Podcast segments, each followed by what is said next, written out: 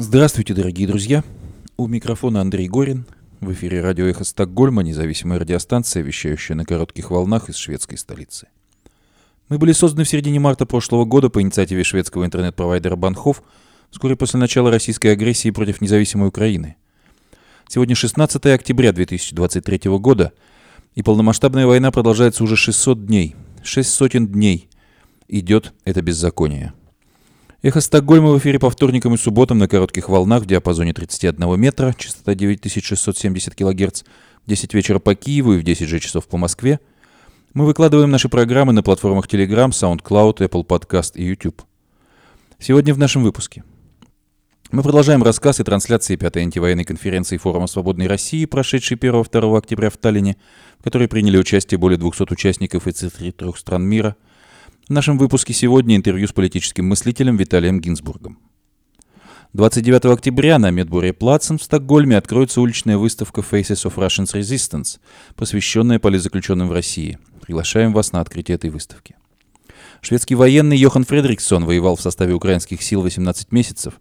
В прошлый вторник он был тяжело ранен в бою и скончался. «Ты всегда будешь с нами, и мы никогда тебя не забудем», говорится в заявлении его жены Линды Фредриксон.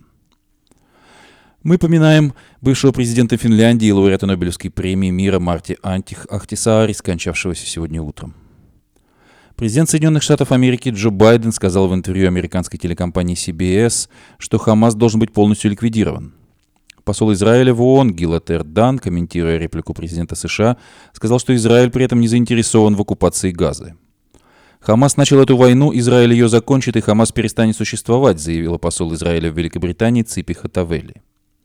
Война в Израиле. Последние заявления мировых лидеров. Вашингтон готовит единый пакет помощи Израилю и Украине более чем на 2 миллиарда долларов совокупно.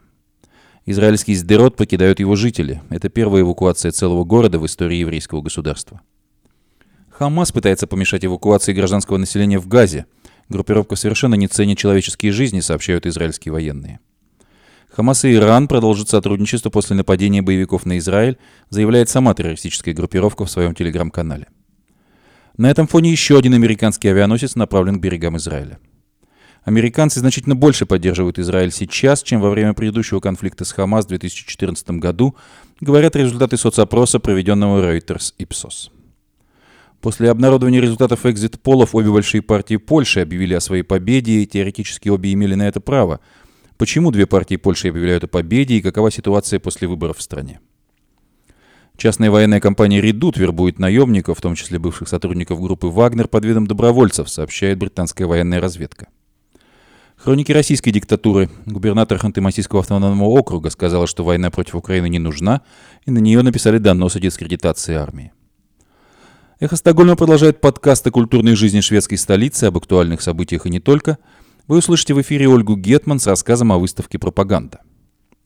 Сегодня мы предложим вашему вниманию продолжение трансляции панелей пятой антивоенной конференции Форума Свободной России, состоявшейся в Таллине 1-2 октября.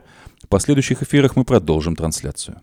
Напомню, что резолюцию, принятую на конференции, которая прошла в заголовках крупнейших мировых медиа, можно прочитать и подписать на сайте Форума Свободной России.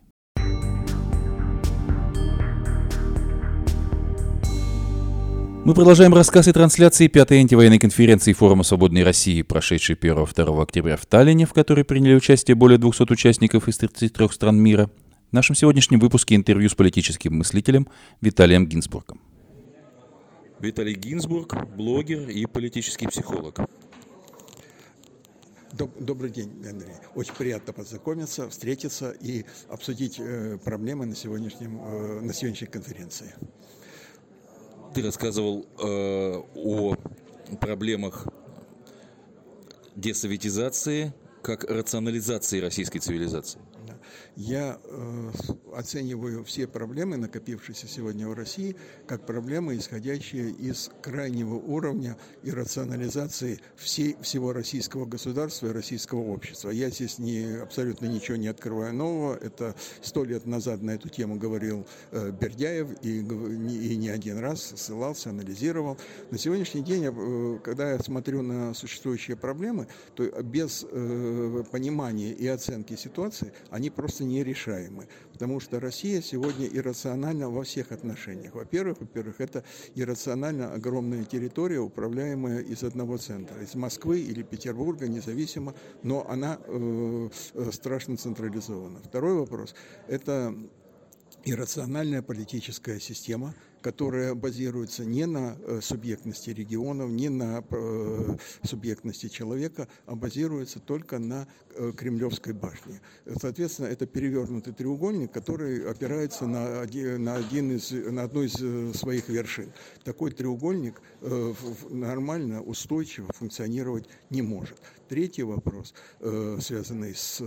Третий критерий иррациональ, иррациональ, российского иррационализма – это иррациональная экономическая система.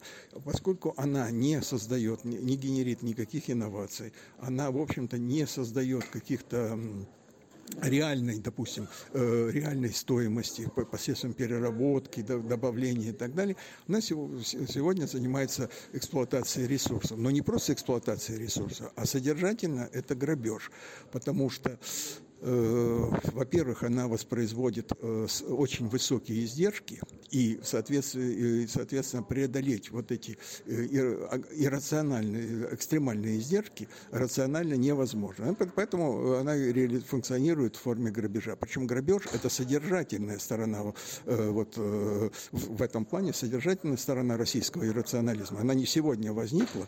Я даже определяю, что сегодня происходит просто четвертый этап грабежа, если понимать, что в 17 году в короткое время проходил первый этап, когда было ограблено государство и ограблены э, наиболее э, высшие слои э, российского общества, которые, кстати, даже сопротивляться не стали этому в силу раз, разных обстоятельств. В последующем было до 1937 года почти 20 лет два этапа грабежа среднего класса. Сначала он закончился гражданской войной, а потом он закончился большим террором. Дальше большой террор – это просто глобальный грабеж и снижение, э, это самое, э, создание огромного, огромного количества рабов, раб, э, это эксплуатация просто рабского бесплатного труда. И после того, как был исчерпан этот ресурс после смерти Сталина, наступил следующий этап грабежа – грабеж природы. Потому что грабят всегда того, кто не может дать соответствующий отпор. Природа, естественно, тоже отпор дать не может. Следующий вопрос, следующий э, э, самый уровень э, иррационализма – это дарование, э, это расчеловечивание людей, это э, работа пропаганды и так далее, это деформация сознания, это целый огромный пласт, который, э, посредством которого на сегодняшний день является извлекать фито российская власть. Потому что если бы был бы нормальный, рациональный нормальный человек, она бы ни, ни единого шага сделать бы в своих, ни единого преступления в такого масштаба, по крайней мере, сделать бы не могла, потому что она уперлась бы в нормального человека. Поскольку она в него не, опира, не упирается, она опирается на, этот, на это расчеловеченное сознание.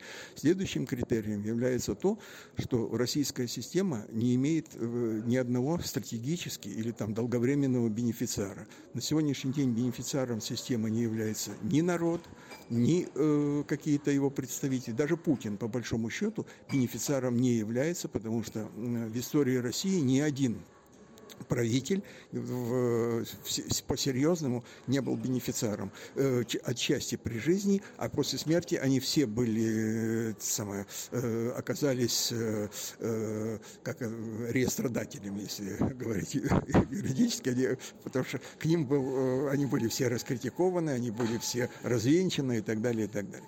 Поэтому говорить сегодня о каком-то реформировании системы невозможно. Система находится сегодня в э, состоянии хаоса, причем э, именно хаоса, не, э, именно хаоса как беспорядка. Я даже этот хаос характеризую положением 5D.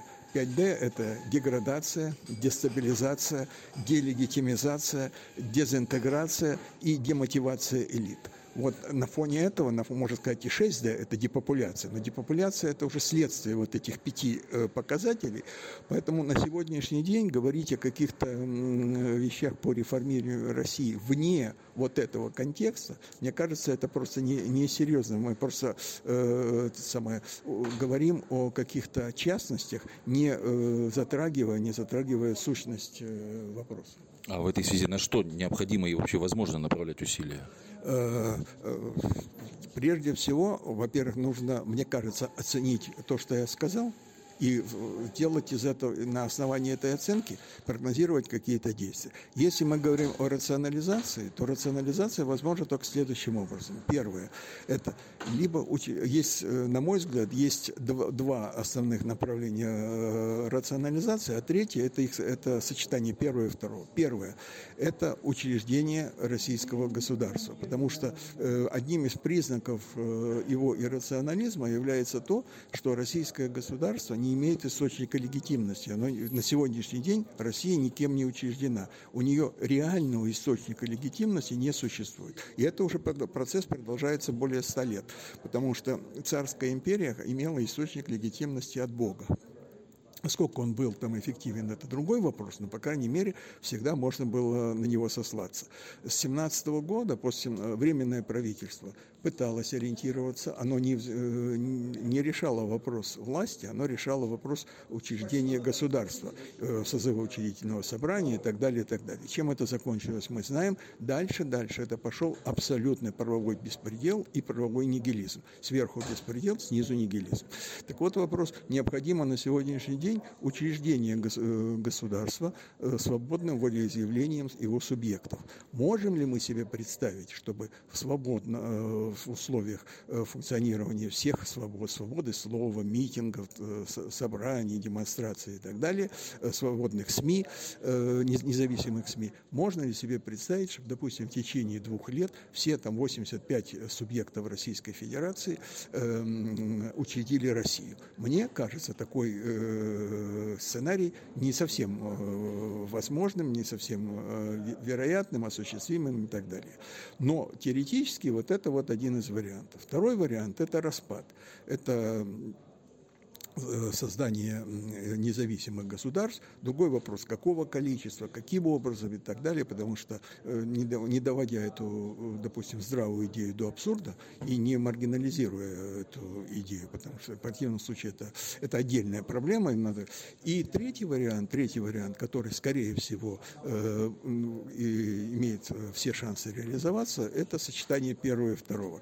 Часть российских регионов или, или или народов, естественно, э, возьмет курс, э, провозгласит независимость и будет развиваться отдельно, а часть какая-то, она э, учредит новое государство, которое ну, будет тем или иным каким-то образом развиваться, но уже имея какую-то друг, другую совершенно структуру, другой механизм функционирования, другую, это самое, другой механизм функционирования в том плане, что он будет Э, опираться на тех, кто его учредил. И, соответственно, соответственно так, таким образом можно построить демократическое правовое государство. Насколько это других вариантов, э, э, другие варианты, это все э, разговоры о каких-то частностях, э, э, не затрагивая, не затрагивая сердцевины, не затрагивая сущность. Потому что, может, по-другому сказать, Россия в 17 году была в круге первом, в 91 году было в круге втором, а сейчас, не затрагивая это, мы заходим на третий круг. И тогда э, это будет, э, э, кто-то кто сказал очень хорошую фразу, движение замкнутый круг – это самое совершенное, движение по замкнутому кругу – это самая совершенная форма тупика. Если мы не осознаем вот необходимость, вот степень иррационализма и необходимость вы, выхода из этого замкнутого круга, мы обречены и дальше по нему в, в, в нем находиться, и без, это, это, это бесперспективная, безвыходная ситуация. Спасибо большое.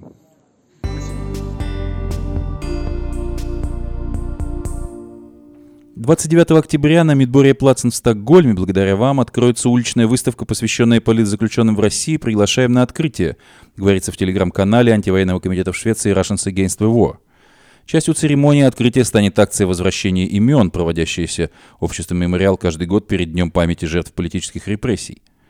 Вместе с нами и другими антивоенными инициативами по всей Европе и даже в Аргентине, сообщается в телеграм-канале антивоенного комитета в Швеции, с организатором международной серии выставок выступил коллектив муниципальных депутатов и антивоенных активистов, уехавших из России. Они считают важным рассказать жителям других стран о репрессиях и узниках совести и опровергнуть мнение, что все россияне поддерживают якобы войну и Путина. Мы призываем к освобождению российских политзаключенных любыми доступными способами, заявляет антивоенный комитет Швеции. 29 октября в 15 часов в Медборье Плацен в Стокгольме приходите на открытие выставки Faces of Russian Resistance.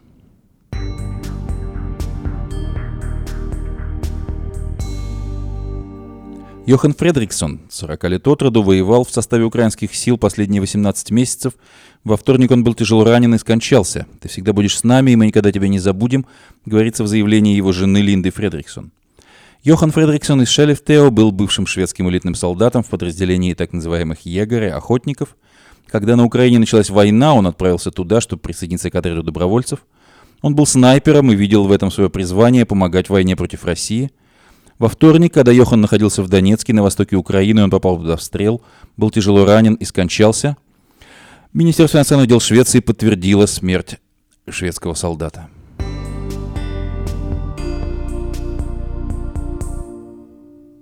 Умер бывший президент Финляндии и лауреат Нобелевской премии мира Марти Ахтисаари. 86-летний Ахтисаари умер в понедельник в 6 часов 40 минут утра, сообщил канцелярия действующего президента Финляндии Саули Нинистё.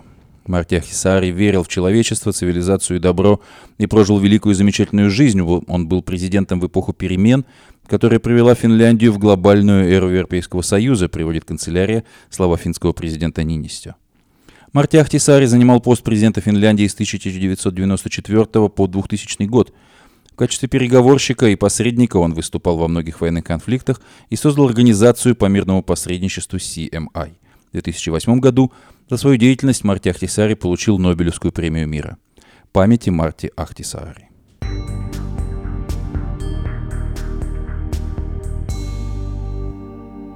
Президент Соединенных Штатов Джо Байден сказал в интервью американской телекомпании CBS, что террористическая группировка Хамас должна быть полностью ликвидирована.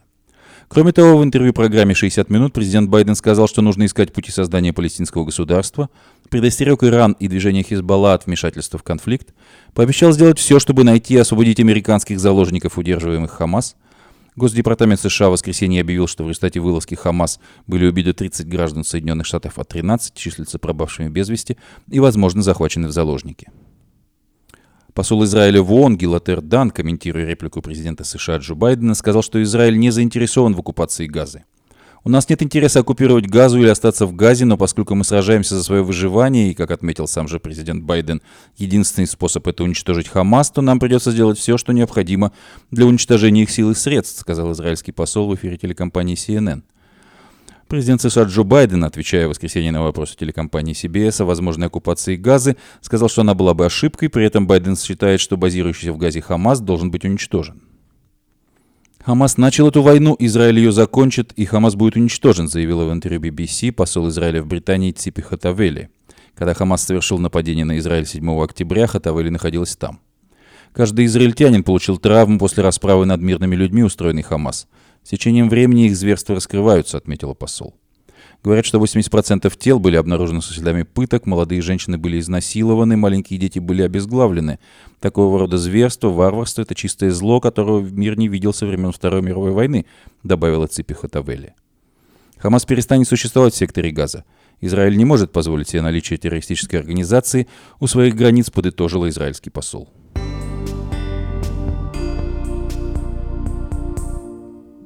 Последние заявления мировых лидеров по поводу войны в Израиле. В субботу и воскресенье иностранные лидеры и дипломаты сделали несколько заявлений о войне Израиля с Хамас. Напомним коротко о них. Лидеры стран Европейского Союза решительно осудили Хамас, призвали его немедленно освободить заложников и заявляют, что Израиль имеет полное право на самозащиту, и одновременно призывают обеспечить безопасность гражданского населения Газа и доставку ему гуманитарной помощи. Президент Египта Абдель Фаттах Сиси заявил, что Израиль со своими ударами по Газе вышел за рамки законной самообороны, и его действия представляют собой коллективное наказание 2,3 миллионов жителей сектора Газа. Госсекретарь США Энтони Блинкен провел переговоры с несколькими странами Ближнего Востока, а советник Белого дома по национальной безопасности Джейк Салливан сказал, что при дальнейшей эскалации конфликта в него может оказаться напрямую втянут Иран. Перед этим министр национальных дел Ирана Хассейн Амдир Абдулла Ханин – заявил, что наземная операция Израиля в Газе может привести к эскалации конфликтов по всему Ближнему Востоку. В то же время представительство Ирана в ООН заверяет, что Иран не, собода... не собирается нападать на Израиль. В субботу министры иностранных дел Катара и Саудовской Аравии назвали категорически неприемлемым требование Израиля к жителям северной части сектора Газа срочно эвакуироваться на юг.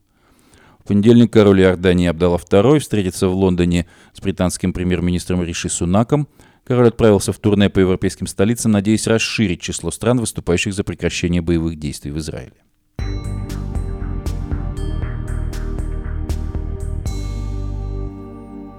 Соединенные Штаты планируют выделить новый пакет военной помощи Израилю и Украине совокупно более 2 миллиардов долларов, заявил советник президента США по национальной безопасности Джейк Салливан – в интервью телеканалу CBS Салливан отметил, что президент США Джо Байден на предстоящей неделе будет добиваться от Конгресса одобрения пакета помощи. На вопрос, о какой сумме идет речь, Джейк Салливан точного ответа не дал, однако отметил, что она превысит 2 миллиарда долларов. Сумма будет значительно выше, она будет включать расходы на вооружение для Украины, необходимые для защиты ее независимости, суверенитета и территориальной целостности, а также вооружения, необходимые для защиты Израиля, сказал Салливан.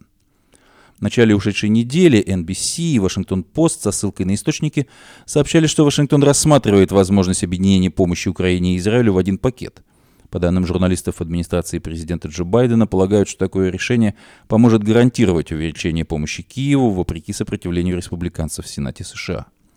30 сентября в Соединенных Штатах Америки утвердили временный бюджет, рассчитанный до середины ноября без финансовой помощи для Украины – Демократы, которые контролируют Сенат, предлагали включить в бюджет помощь Киеву на 6 миллиардов долларов, однако республиканцев тогда это не устроило.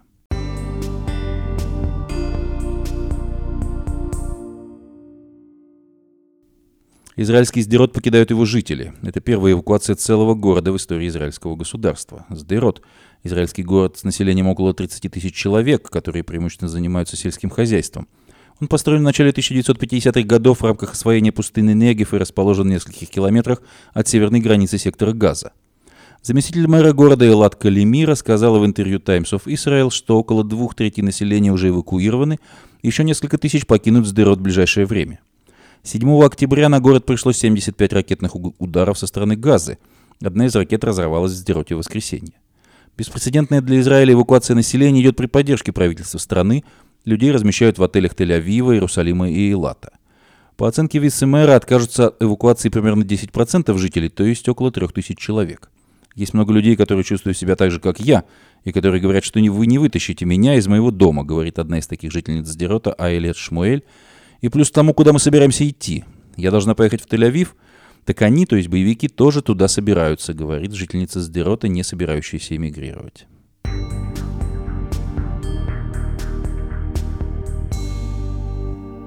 Хамас пытается помешать эвакуации гражданского населения, сообщают израильские военные. Пресс-секретарь сил обороны Израиля Джонатан Конрикус в ходе ежедневного брифинга заявил, что Хамас активно препятствует выходу гражданских лиц из северной части Газы на юг. По его словам, террористическая группировка совершенно не ценит человеческие жизни. Израиль предупредил более одного миллиона палестинцев, проживающих на севере Газы, о необходимости эвакуации на юг в преддверии ожидаемого наземного наступления армии обороны Израиля. Хамас призвал палестинцев игнорировать этот приказ. Кунрикус продемонстрировал аэрофотоснимок, на котором, по его словам, изображены автомобили «Хамас», блокирующие колонну автомобилей беженцев.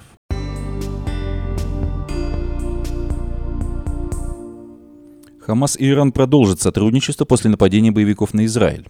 Министр иностранных дел Ирана Хосейн Амирам Бдолхеян провел встречу с главой Политбюро Хамас Исмаилом Хани в столице Катара. Об этом сообщают израильские СМИ и заявляет, в частности, сама террористическая группировка в своем телеграм-канале – Согласно этому заявлению, которое также цитирует Reuters, глава МИД Ирана согласился продолжить сотрудничество для достижения целей Хамаса.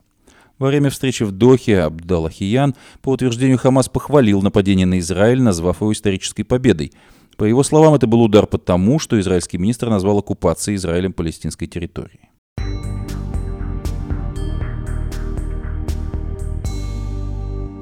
Тем временем еще один американский авианосец направлен к берегам Израиля. Пентагон направил вторую авианосную ударную группу в восточную часть Средиземного моря, в то время как Израиль готовится расширить свои операции в секторе Газа, сообщают телекомпании CNN и ABC News. Согласно заявлениям Пентагона, США отправляют в регион второй авианосец, чтобы сдерживать враждебные действия против Израиля. Военные корабли США не предназначены для участия в боевых действиях в Газе или других операциях Израиля, но присутствие двух самых мощных кораблей военно-морских сил США должно послать четкий сигнал Ирану и иранским силам в регионе, таким в частности, как Хезбалла в Ливане. Первая авианосная ударная группа во главе с авианосцев Джеральд Форд уже прибыла к берегам Израиля в начале этой недели. Теперь в Восточное Средиземноморье направляется ударная группа с авианосцем Дуайт Эйзенхауэр. Собеседники телекомпании заявили, что корабль направится в воды вблизи Израиля. По словам одного из источников, неясно, как долго после прибытия Дуайта Эйзенхауэра там будет оставаться авианосец Джеральд Форд. Администрация президента США Джо Байдена ясно дала понять, что авианосец и сопровождающие его силы предназначены не для участия в боевых действиях на стороне Израиля, а скорее для того, чтобы удержать других от вступления в этот конфликт, включая Хизбаллу, комментирует события CNN. В то же время 26-й экспедиционный отряд морской пехоты США проводит подготовку на тот случай, если ему будет приказано приблизиться к Израилю, чтобы укрепить позиции сил США, сообщали ранее CNN американские чиновники на условиях анонимности. По данным военно-морских сил США, Дуайт Эйзенхауэр – флагман авианосной ударной группы, к которой присоединяются ракетный крейсер и два ракетных эсминца.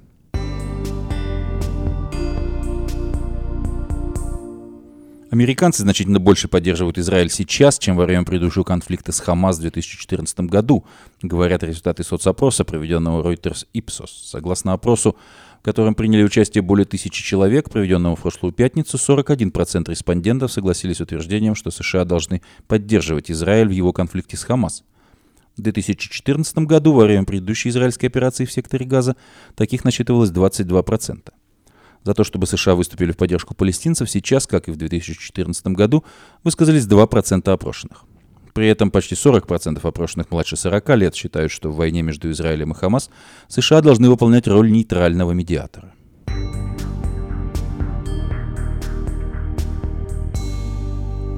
После обнародования результатов экзит-полов обе большие партии Польши объявили о своей победе. Почему обе крупнейшие партии объявляют о победе на выборах и какова ситуация после выборов в Польше? Бывший и, скорее всего, будущий премьер-министр Польши Дональд Туск не скрывал триумфа ни в выражении лица, ни в интонации.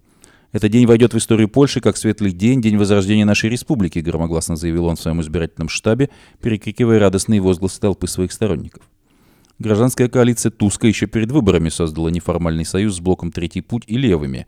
Польские оппозиционные силы шли на выборы тремя колоннами, но в случае победы сформировать новую власть решают вместе.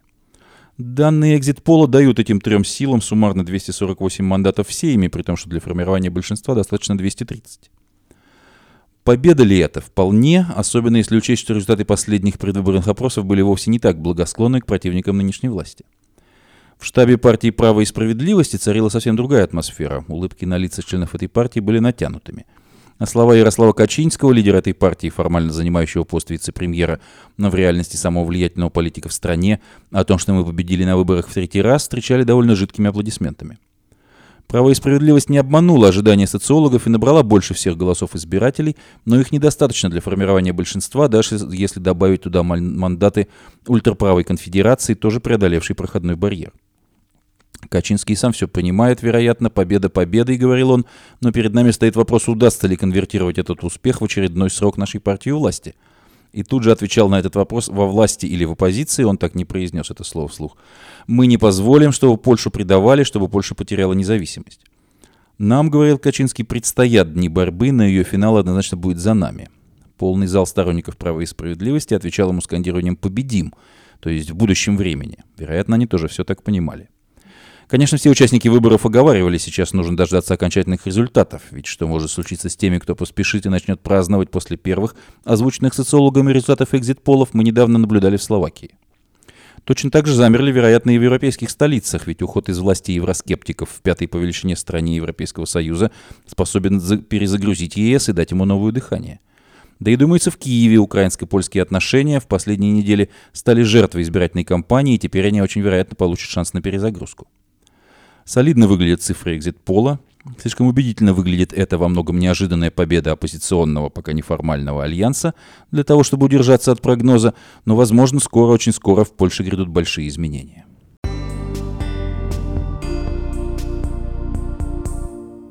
Частная военная компания «Редут» вербует наемников, в том числе бывших сотрудников группы «Вагнер» под видом добровольцев, пишет британская военная разведка. По ее сведениям, контролирует и финансирует деятельность группировки Главное разведывательное управление Генштаба России. С начала вторжения «Редут» участвовала в боевых действиях в Донецкой, Харьковской, Киевской и Луганской областях. Компания, скорее всего, насчитывает более 7 тысяч человек в своем составе. В настоящее время «Редут» — одна из многих частных военных компаний и добровольческих корпусов, используемых Министерством обороны России для пополнения российских регулярных сил.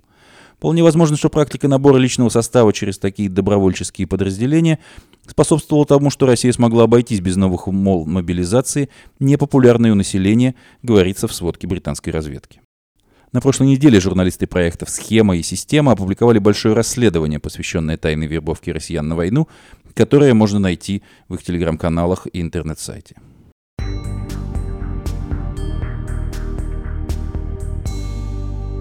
Хроники российской диктатуры. Губернатор Ханты-Матийского автономного округа сказал, что война против Украины не нужна, и на нее написали донос о дискредитации армии. На губернатора Ханты-Мансийского автономного округа Наталью Комарову написали заявление о дискредитации армии РФ за слова о том, что война с Украиной не нужна региональным чиновникам. Как сообщает издание «Сибирь Реалии», заявление в полицию на главу региона написал член Тюменского центра общественного контроля «Оберег» Юрий Рябцев. Донос написан на имя главы российского МВД Владимира Колокольцева. Глава Югры Ханты-Мансийского автономного округа России Наталья Комарова в минувшую субботу, 14 октября, проводила встречу с жителями Нижневартовска – Одна из жительниц города задала губернатору вопрос о плохом оснащении мобилизованных, э, участвующих в войне в Украине. Наталья Комарова в ответ сказала, что подобные вопросы следует задавать Минобороны, поскольку региональные чиновники не готовились к войне. В данном случае мы всем миром не готовились к этой войне, она нам не нужна. Мы совершенно по-другому выстраивали мир, в этой связи какие-то несостыковки, нерешенные вопросы, безусловно, будут присутствовать, сказала российский губернатор. Эхо Стокгольма продолжает подкаст о культурной жизни шведской столицы, об актуальных событиях и не только. В эфире Ольга Гетман с рассказом о выставке «Пропаганда». Здравствуйте, дорогие друзья! Мы на Эхо Стокгольма продолжаем наш подкаст «Культурный дайджест». С вами Ольга и Павел.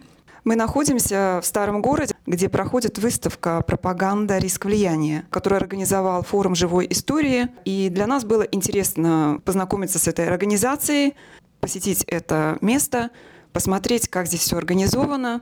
Интерес наш был подкреплен тем, что мы как никогда насыщены э, и даже перенасыщены информацией разного рода. И интернет, и соцсети пестрят альтернативной правдой, фейками. Всем нам важно научиться критически оценивать то, что мы получаем с разных источников – и оценивать э, риски влияния. Павел, ты был знаком с этой организацией раньше? Нет, это первый раз, и для меня это стало открытием. Мне было очень интересно, поскольку форум — это живая история, это общественная организация, э, которая имеет целью э, защиту демократии и продвижение демократии, для того, чтобы мы больше были просвещены в образах мышления, демократии и находили себя э, в нынешней ситуации, в нынешнем мире. Выставка называется «Пропаганда», и на самом деле она не очень большая, но доходчиво все объясняется, каким образом пропаганда влияет на нас ежедневно. И она из разных источников и разной информации. Мы успели поговорить с персоналом этой выставки и узнать их мнение о организации. И Vi skulle vilja be er att berätta lite om den utställningen och eh, vad tycker ni hur mycket viktigt det är för samhället, för människor som eh, besöker? Ja, eh, Это государственная организация, которая появилась в 2000-х годах и взяла инициативу просвещения темы Холокоста, и которая сделала вклад в современное общество. И мы в первую очередь работаем со школьниками основной школы, гимназии, но даже из другой части общества, которая приходит сюда для обучения. Все приветствуются для участия в семинарах. Ja, eh, och vi har ett eh, då, från början så var bara uppdraget att lära om förintelsen men sen så har uppdraget breddats till att också omfatta eh, människorättsbrott under kommunism. Eh, Поначалу у нас была задача просветить о Холокосте, но потом это назначение включило eh, тему коммунизма и свободы печати. Сегодня у нас выставка о пропаганде, которая частично рассказывает о реальной истории влияния в нацистской Германии, а также СССР, и о влиянии пропаганды сегодня, о групповом давлении, о других социальных воздействиях, которые важно учитывать в условиях нашей жизни и всего того, что происходит. Важно быть в курсе того, как работает пропаганда и как человеку использовать критическое мышление. Так så jättemycket och tack för att det är vad ni gör. Tack så mycket. Спасибо.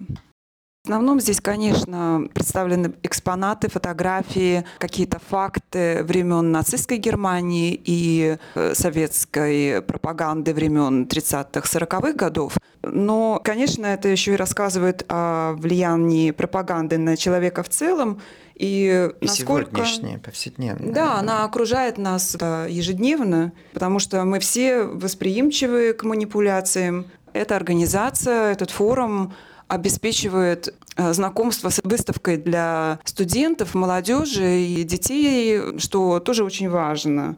И какие существуют именно способы борьбы с этим потоком. Как мы можем научиться распознавать, где правда, а где фейк, что действительно сложно.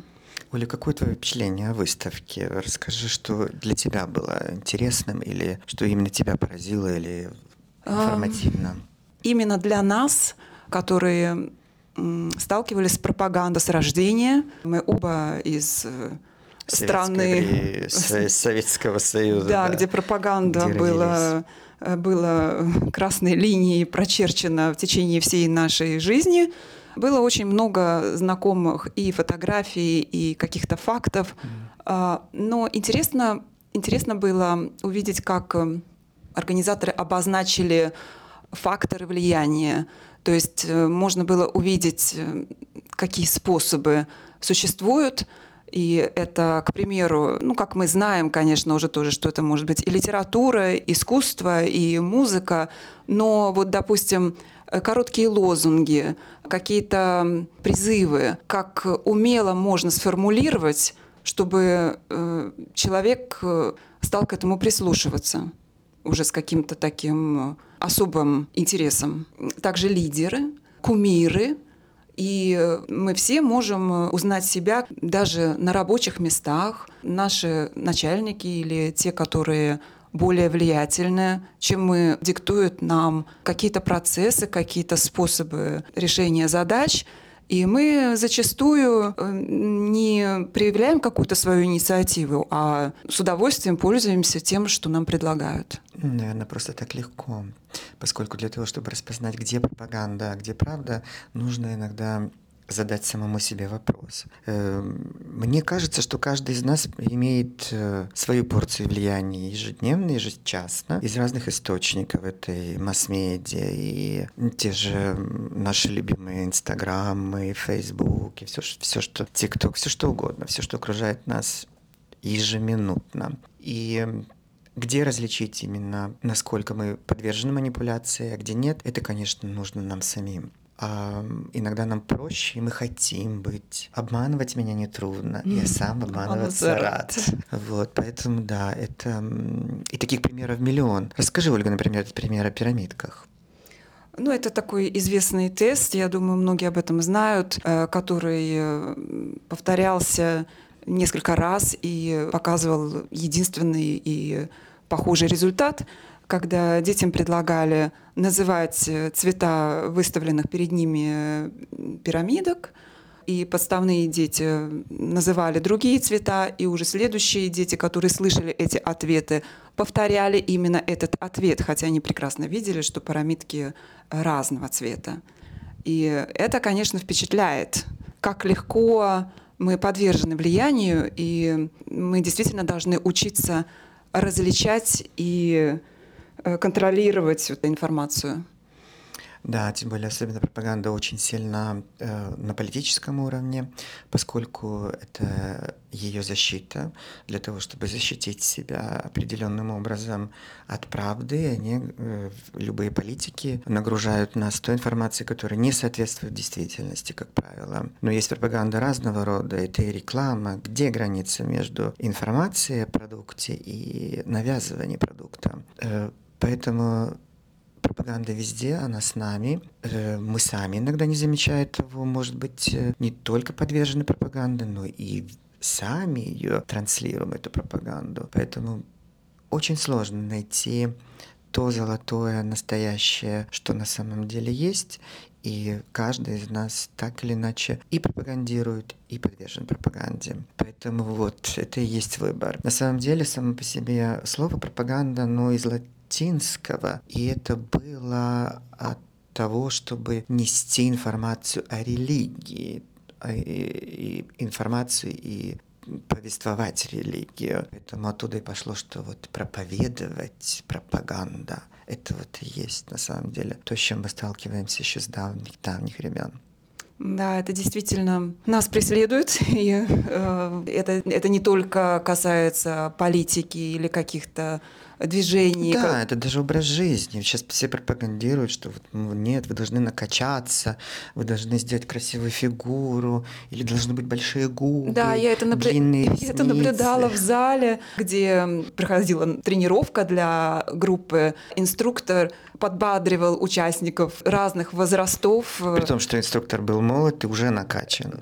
Ну, он, он, он, конечно, подготовлен, и ему не составлялось сложности делать все эти упражнения, но ведь действительно люди подвергаются этому влиянию, особенно групповому, или когда в этом, в этом примере лидер группы показывал Э, как нужно тренироваться и призывал к тому, что вы это можете, вы можете сделать это быстрее, сильнее. Ведь на самом деле это неправильно. Людей очень легко убедить.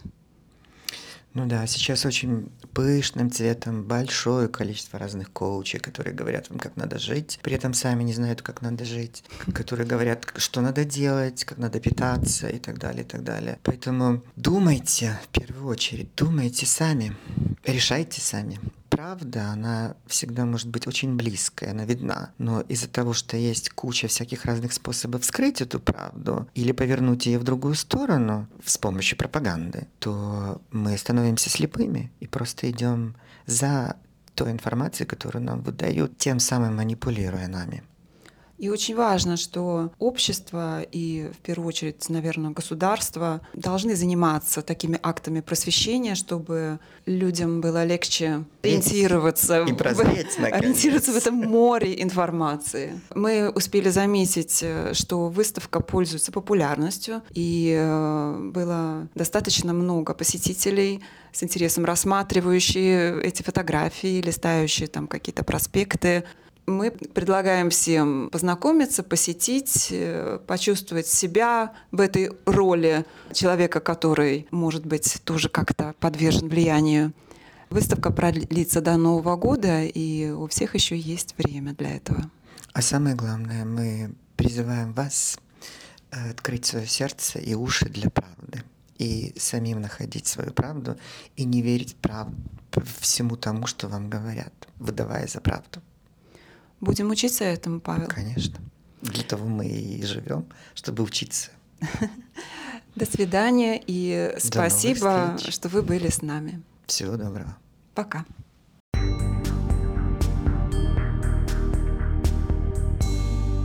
Вы слушали культурный подкаст «Эхо Стокгольма». А сейчас мы предлагаем вашему вниманию продолжение трансляции первой панели антивоенной конференции Форума Свободной России, состоявшейся в Таллине 1-2 октября – Дискуссионная панель «Неосоветская мифология Кремля», в которой приняли участие Гарри Каспаров, политик, сооснователь форума «Свободной России», Андрей Архангельский, публицист и культуролог, Александр Морозов, сотрудник Карлового университета в Праге, Михаил Лотман, литературовед и политический деятель, Александр Черкасов, правозащитник и журналист, председатель Совета правозащитного центра «Мемориал» в 2012-2022 году, а также журналист Евгений Киселев. Модератор панели Константин Эгерт. Напомню, что резолюцию, принятую на конференции, которая прошла в заголовках крупнейших мировых медиа, можно прочитать и подписать на сайте Форума Свободной России. я бы хотел э, сказать, что я знаю, что это будет чудовищно банальная шутка, вы много раз слышали, да. Ну, мы попытались ответить на вопрос, кто виноват, но не очень понятно. Теперь попробуем ответить, что делать, коли уж мы говорим про историю. Я вам, Гарри, вот сейчас набрасываю такой пример. Предлагаю вот поговорить о том, что делать с этим историческим нарративом, который на самом деле не только про учебники, а про то, как страна себя видит, какая идентичность и так далее. Но пока про учебники. Вот представим себе, а завтра а, Путин там умирает или уезжает монахом на Афон, а приходит какая-то фигура, скорее всего, это будет фигура изнутри режима, условный Мишустин, в кавычках с маленькой буквы, и говорит, слушай, ну мы так не можем, а, экономика, конечно, крутится, но это перегретая экономика войны, все это рано или поздно сорвется, а, специалистов нет, и вообще мы не, это был Путин. Мы не подписывались под эту войну. Вот у нас там и Шойгу из окна уже вышел, форточку закрыл. В принципе, ничего не мешает. Вот. И следующий нарратив будет какой? Про то, как э, героически осознавший необходимость России реформатор Мишустин повел страну к отмене санкций, э, интеграции с западным сообществом и возвращению «Газпрома» на европейские газовые рынки. И про это будут писать учебники. Вот что с этим делать? Ну, не будут писать про это учебники, потому что этого не случится. Я думаю, все-таки, что ну, мы не можем как бы перескочить, вот как бы и вот и отбросить тему нарративов, угу. неважно, были ли они такими как бы осколками или угу. это такая единая история. Я все равно возвращаюсь к этому тезису. Имперскость. Вот, скажем, мы сейчас говорим Россия и Украина. Но это все равно глубинные корни заложены. И можно точно назвать год, когда Россия и Украина разошлись. Это год 94-й. В 94 году в Украине случилось событие, которое определило будущее этой страны. Президентский выбор. Да, да, это мирная смена власти называется. Это ключевое условие. Демократия не вообще власть большинства, все. Демократия в первую очередь это, это гарантия передачи власти мирным путем. И в это же время, в это же время в России уже полным ходом идет подготовка к сохранению власти Ельциным любой ценой. Чеченская война, хотя, понятно, уже после расстрела парламента там другого выхода не было. И Конституция была сверхпрезидентская написана. Но мне вот кажется, что как бы, даже вот если мы отойдем вот в 91 год, сейчас о нем говорили, вот, ну, я был тоже одним из участников, достаточно активных участников этих событий, и вот до конца 80-х, начала 90-х годов. А вот у меня такое сейчас нехорошее ощущение, что вообще на самом деле ничего не поменялось. Вот это там кажется, уже 91 год, там, там, да, СССР исчез. А исчезла ли вообще основа вот это? Ведь случайно ли, что рядом с Ельциным на танке стоят, стоит там Коржаков, там стоит там Золотов, а у Собчака Путин.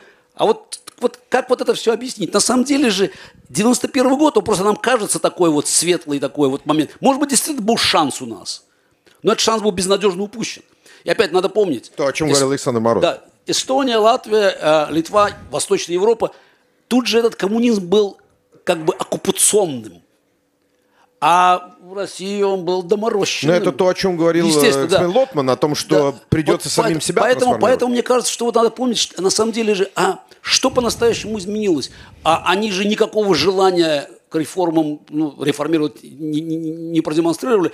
Ну, кто такой был Ельцин, по большому счету? Ну, давайте. Не, ну, это, и, и, и, и далее, по, поэтому там какой 2003 год, в принципе, все основы сегодняшнего кошмара заложены были тогда уже. Уже тогда все было ясно и, и в Приднестровье, и, в том же Карабахе, везде, везде. В принципе, идея Российской империи никуда же не делась. Она же осталась. Просто Шо, у них а сил, не у них, у них сил не хватило. Очень важно понимать, что когда вот такой человек говорит, что Хрущев открыл лагеря. Почему он открыл лагеря? Да потому что восстание начались в лагерях уже. Они, экономика не работала уже. Ну, не, Сколько восстаний было в 1953-1954 году, перечислять будем. Не работало все это. Они на самом деле всегда были довольно практичны. По большому счету, там, вот. если смотреть на там, от Ленина до Горбачева, в принципе, они все так делали... я же говорю, будет Мишустинская весна, стоп, и они прагматики. Нет, нет, а опять, подошло историческое время на самом деле. Почему я говорил о том, у нас даже была панель такая на, по-моему, первой нашей антивоенной конференции «Последняя война Российской империи». Ресурс заканчивается на самом деле. Поэтому, опять, надо говорить про будущее, в котором не будет империи. И, скорее всего, надо просто понимать, эта страна будет с другими границами. Не может а сохраниться империя, как бы реформироваться. Она будет себя воспроизводить, но, слава богу, ресурс заканчивается.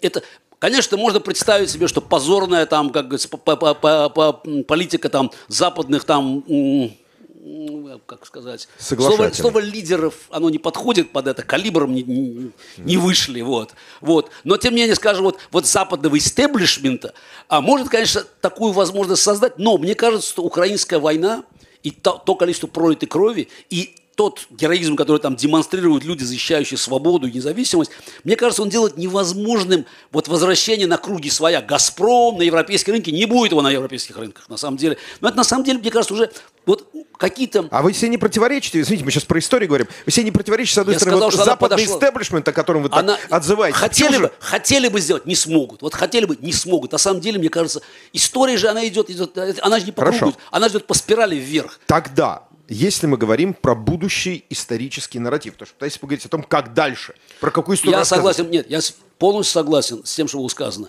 Только тотальный военный разгром дает нам шанс на то, что этот имперский вирус как-то будет там, выйдет из организма. Но Потому что пока как? люди... Вот как его выводить? Значит, э, значит, опять, последовательность шагов разнообразная, но я знаю первый шаг. Украинский флаг в Севастополе.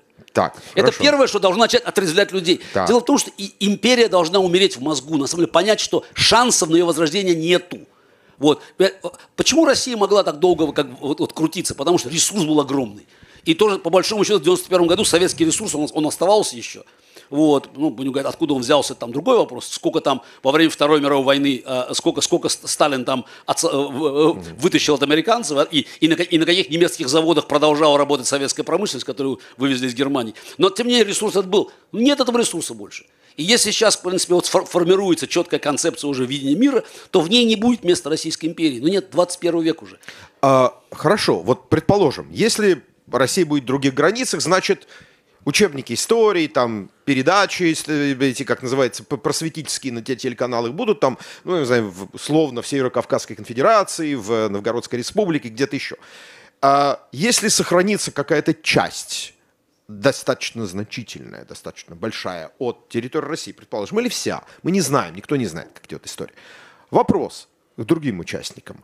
Как можно тогда вот то, о чем говорил Александр, там просвещение, школьники пишут э, сочинения и так далее. Вот не было концепции на момент распада в 91 году. В 90-е годы вообще не знали, не было ни учебников, ничего не знали, как учить. И поэтому кто-то рассказывал про великого Сталина, кто-то рассказывал про Сахарова и так далее. А, я вижу, Андрей. А, как приступать к де, ну вот условной, как Гарри сказал, деимпериализации сознания? Что делать с историческим нарративом? Э, Во-первых, не После то- разгрома, после того, как вот мы сейчас убираем Путин. Э, Дело не только в историческом нарративе. Вот только что говорилось о каких-то абстрактных вещах, вот имперскость в чем-то содержится, как она передается. Я скажу, как она передается. Есть четыре института, четыре матрицы, на которых воспроизводится. Школа, армия, тюрьма, ментовка. Четыре структуры, которые воспроизводят э, вот этот российский постсоветский э, э, быт, скажем так. Отличие Украины сказал, от России быт. искать в, в 12 веке. Простите, есть две вещи, которых не было у Украины, слава богу. Не было нефти и не было войны. Россия воюет больше 40 лет, Афганистан, постсоветские войны, Чечня, вторая Чечня, далее везде. Передача вот этой культуры насилия, передача вот этой субкультуры спецназов юберменшей, она шла все время. Украины этого не было. У- не было огромных денег для того, чтобы людей замкнуть на государственные структуры и на эти корпорации. Гораздо больше, более горизонтальная сторона, социологи вам скажут. Э, То есть не нужно этих абстрактных слов. Программа реформ не сводится к отмене имперскости. Это очень сложная вещь. Серебряной пули здесь нет. Поэтому все разговоры про то, что вот есть одна вещь, сейчас говорят про имперскость, и вот если мы ее отменим, то все станет лучше. Нет, большая сложная работа по восстановлению институтов, И это не прекрасная Россия будущего, это огромная работа, которая теперь связана еще с одной важной вещью. Ловля и наказание Военных военных преступников. Вот все вместе будет работать. А разговоры про то, что вот есть одна точка, вот по ней стукнешь, и это все развалится, нет. Андрей, э, спасибо. Это практически должно быть завершением, но я хочу немножко, если у нас есть время, дать аудитории возможность задать вопросы. Но э, Андрей Архангельский. Два слова, да? Да, пожалуйста. А, да, смотрите, вот э, э, недавно вышедший учебник э, Мединского Каркунова, который, наверное, многие читали, учебник по истории для 11 классов, он ведь, э, э, главная его идея в чем? В том, что нет никакого человека в этой истории с 1946 года. Нет, там никакого человека не присутствует. Смысл жизни советского человека и постсоветского – это противостояние с НАТО. То есть вот он встает утром и первым делом, перед тем, как идти умываться, он думает, что бы мне сделать э, э, с НАТО. Да? Вот мысль, какая главная э, э, как бы в этом учебнике. Поймите, там не, э, как бы вот нет человека, нет личности. То есть что нужно сделать в, э, в России будущего? Да? Прежде всего, конечно, вернуть... э, Человек э, должен стать важнее государства, но это банальность. Э, э, Кроме того, э, покаяние за советские преступления, покаяние перед Украиной должно стать определяющей этической рамкой для этой России. Когда я говорю и пишу про покаяние, мне говорят, что вначале да, надо победить, а, а потом уже, и, и а- опять же этот процесс вот растянулся, например, в, на 20 лет. Я говорю, что это как бы не, это не план, это рамка такая. Ну вот рамка, что ли, э, рамка, к которой нужно стремиться. Но тем не менее, без вот этого процесса покаяния, э, он ведь к чему, э, собственно говоря, должен э, привести? Он должен лишить э, человека массового, обывателя, он должен лишить его э, э, вот этой самоуверенности в собственной непогрешимости, что, собственно говоря, на чем и возрос путинский режим. Он внушил человеку российскому, что он никогда не ошибался, что зло существует снаружи, что внутри у нас только добро. Вот мне кажется, в данном случае вот сам этот акт покаяния, он уже вернет, так сказать, в, в, в русло человеческое, я надеюсь. Можно сюда микрофон? А, я вот открою маленький секрет модерации. Как быть успешно модерировать что-то? Значит, когда ты видишь, что кто-то среди участников смотрит в потолок или начинает морщиться, сразу давай этому человеку слово, потому что он поддержит дискуссию. Я увидел, что у господина Лотмана было сомнение на лице. Прошу вас. Э, Спасибо.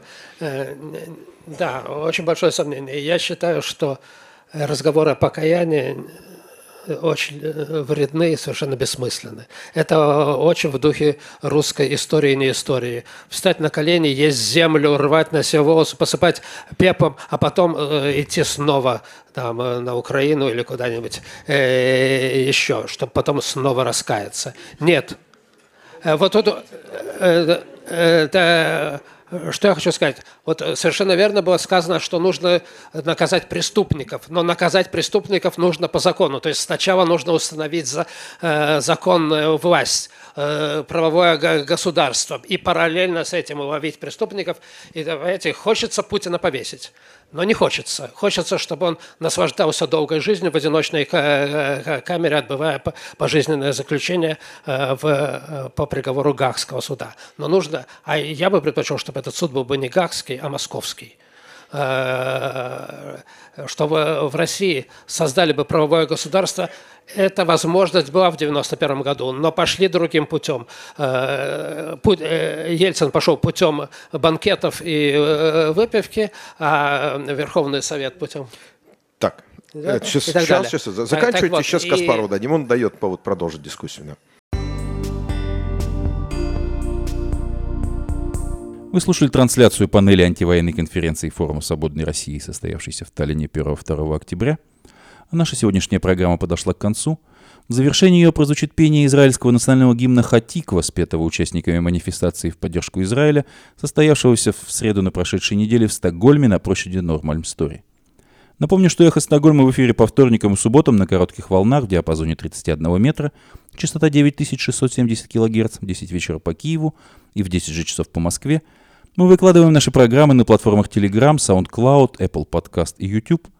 Всего вам доброго, до новых встреч в эфире. С вами был Андрей Горин. До свидания.